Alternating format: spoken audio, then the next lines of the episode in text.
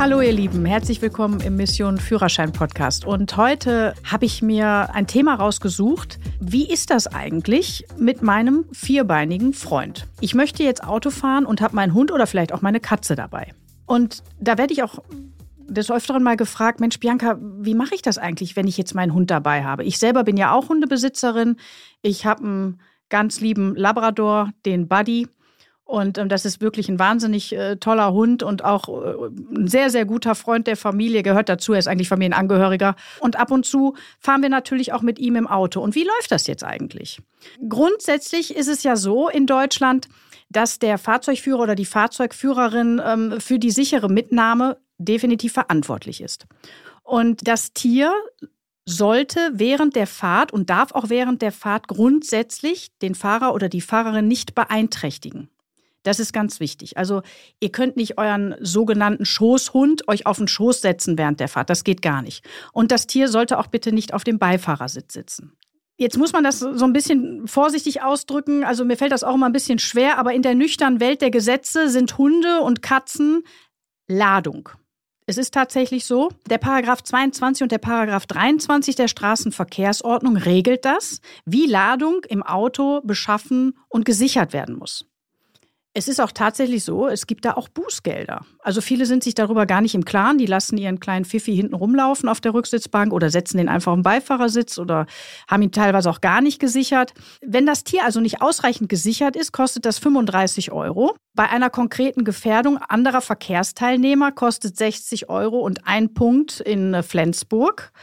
Und wenn es zum Unfall kommt, wo es auch zu Sachschäden und so weiter kommt, kostet es 75 Euro und einen Punkt. Das Ganze kann natürlich auch noch weitere äh, Folgen haben tatsächlich, zum Beispiel beim Thema Versicherung.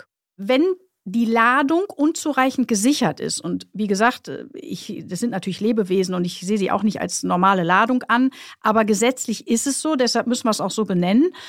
Ja, wenn die Ladung unzureichend gesichert ist, kann es Konsequenzen haben, die auch weitreichend sein können.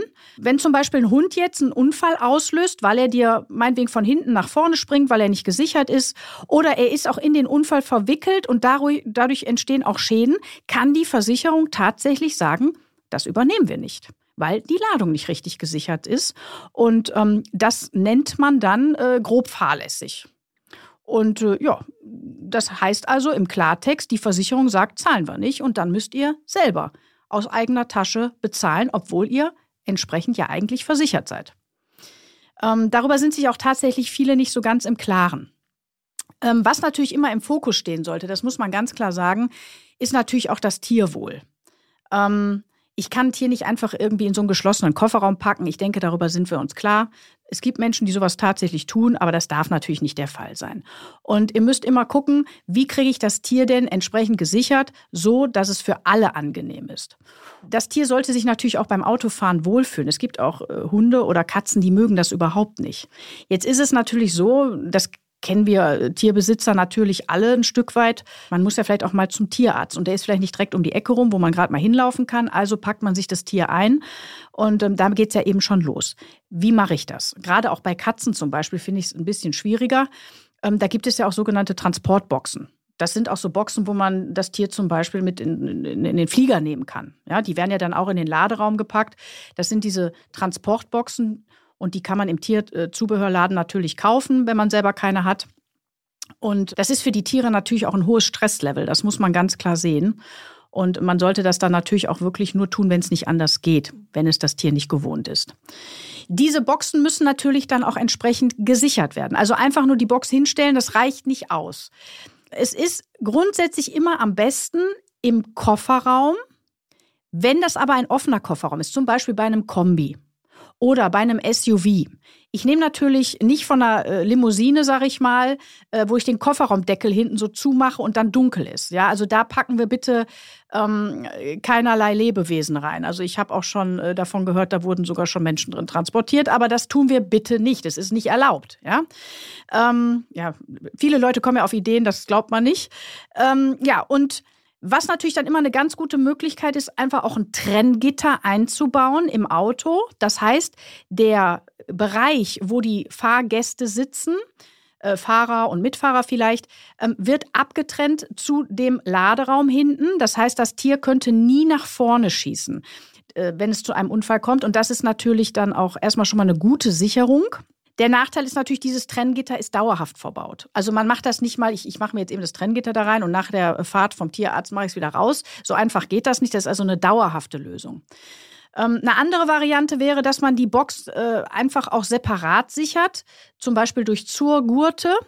Äh, da gibt es auch entsprechende Boxen für, die dann auch äh, entsprechende Ösen haben, die man dann auch in den Ladeösen hinten im Kofferraum verzurren kann, sodass die Box auch nicht da irgendwie hin und her schießt. Das ist auch, natürlich auch für das Tier viel angenehmer, ja, wenn die Fliehkräfte durch die Kurvenfahrt kommen. Das ist ja auch nicht gerade angenehm, wenn du da irgendwie links und rechts die ganze Zeit da irgendwie hin und her geschleudert wirst aus Tiersicht. Ähm, eine andere Variante ist es, wenn man sagt, ja gut, ich habe jetzt im Kofferraum nicht so viel Platz und irgendwie finde ich das jetzt auch nicht so toll oder ich habe eben keinen Kofferraum, der belüftet ist, wo ich das Tier entsprechend äh, unterbringen kann, weil ich fahre vielleicht eine Limousine und habe eben kein Kombi oder SUV. Okay, auch nicht äh, schlimm. Dann kann man das Tier natürlich auch im Innenraum sichern, also im Fahrgastraum. Äh, allerdings den Hund einfach nur da hinten reinsetzen, ist absolut äh, gefährlich weil äh, im Falle eines Unfalls die Kräfte, die da wirken, das ist wirklich Wahnsinn. Und ähm, ich kann euch das natürlich jetzt hier schlecht äh, in Worte fassen, aber wer da Interesse daran hat, es gibt also genügend YouTube-Videos, wo man das auch an, anhand von Dummies simuliert. Äh, da kann man einfach mal gucken. Ähm, und das ist schon Wahnsinn, auch bei geringen Geschwindigkeiten, was da für Kräfte frei werden. Und wenn dir so ein Hund oder auch eine Katze und egal jetzt, auch selbst wenn das kleine Tiere sind, von hinten nach vorne schießt bei einer gewissen Geschwindigkeit und äh, dir als Fahrer dann zum Beispiel so hinten in den Nacken äh, schießt oder seitlich irgendwie, das sind erhebliche äh, Verletzungen, die können sogar tödlich sein. Ja? Dessen sollte man sich immer bewusst sein.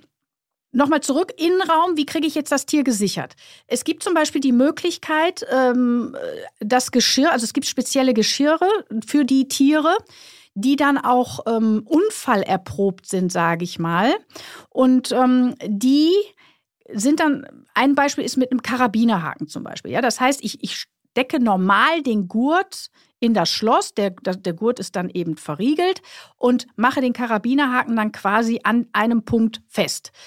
Äh, Nachteil natürlich, das Tier hat noch viel Bewegungsfreiheit. Das heißt, die Fliehkräfte, ähm, die da teilweise wirken, ähm, gehen natürlich auf das Tier und es kann sich auch so ein bisschen bewegen. Ähm, ist also nicht ganz safe. Besser noch ist die Variante, die benutze ich auch immer bei unserem Hund.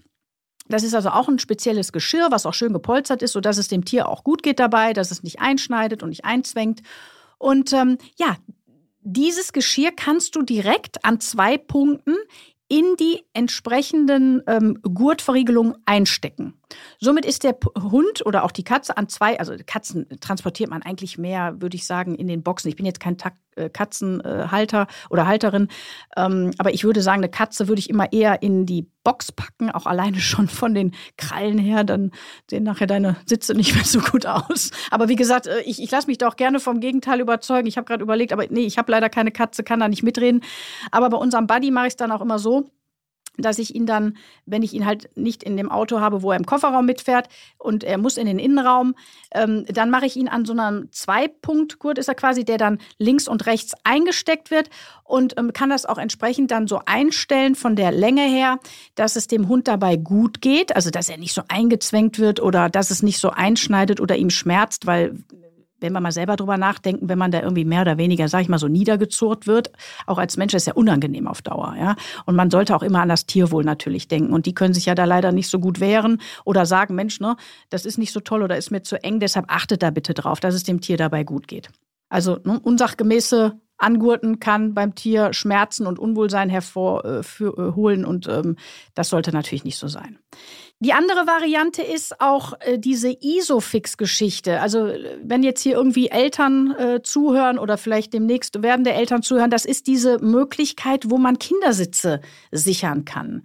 Das ist in dem einen oder anderen Fahrzeug dann auch fest verankert und ähm, nicht jedes Fahrzeug hat das, aber wenn man es hat, ist das auch eine gute Möglichkeit. Auch da gibt es Möglichkeiten, entsprechend sich dann in Anführungsstrichen einzuhaken oder den Hund dann entsprechend mit dem Geschirr einzuhaken, sodass das Tier dann safe ist.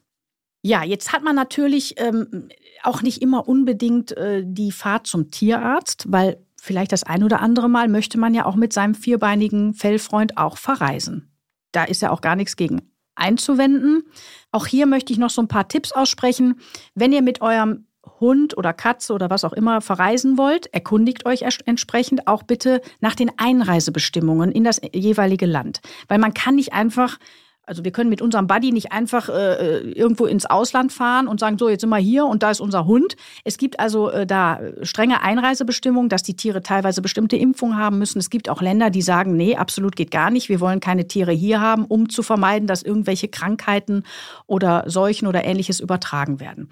Also ganz wichtig, bevor ihr ins Ausland fahrt und nachher da riesig Stress an den Grenzen habt oder auch natürlich, was auch schon mal vorkommt, dass das Tier dann nachher einem abgenommen wird und erstmal in Quarantäne muss, was ich also auch ganz gruselig finde, ähm, weil das ist ja auch nicht immer so schick für den Hund, wenn der erstmal für ein oder zwei Wochen da in Quarantäne muss, äh, bedeutet auch wieder äh, Stress. Also sollte man sich da vielleicht vorher überlegen, macht es überhaupt dann Sinn, in dieses Land zu reisen oder verreisen wir lieber doch ohne Hund? Ja? Aber das muss dann jeder eben entsprechend mit sich und seinem Tier dann eben ausmachen. Ja, und ähm, ganz wichtig natürlich auch noch das Thema, ähm, wenn ihr dann mit dem Tier auch fahrt und gerade auch längere Strecken, bitte denkt daran, ähm, genügend Pausen einzulegen. Ähm, das Tier braucht zwischendurch natürlich auch mal Auslauf und dass die auch mal ordentlich was, äh, ich sag's auch äh, direkt, äh, Wasser kriegen, also auch was zu saufen bekommen, ja, damit die auch entsprechend sich runterkühlen können und dass ihr auch für Frischluft sorgt. Insbesondere die Tiere, die im Kofferraum transportiert werden, das vergessen total viele. Die Belüftung vom Auto und auch die Klimaanlagen, die sind eigentlich gar nicht darauf ausgelegt, den Kofferraum entsprechend zu klimatisieren oder zu belüften, weil da ja grundsätzlich geht man davon aus, da fährt eigentlich keiner mit.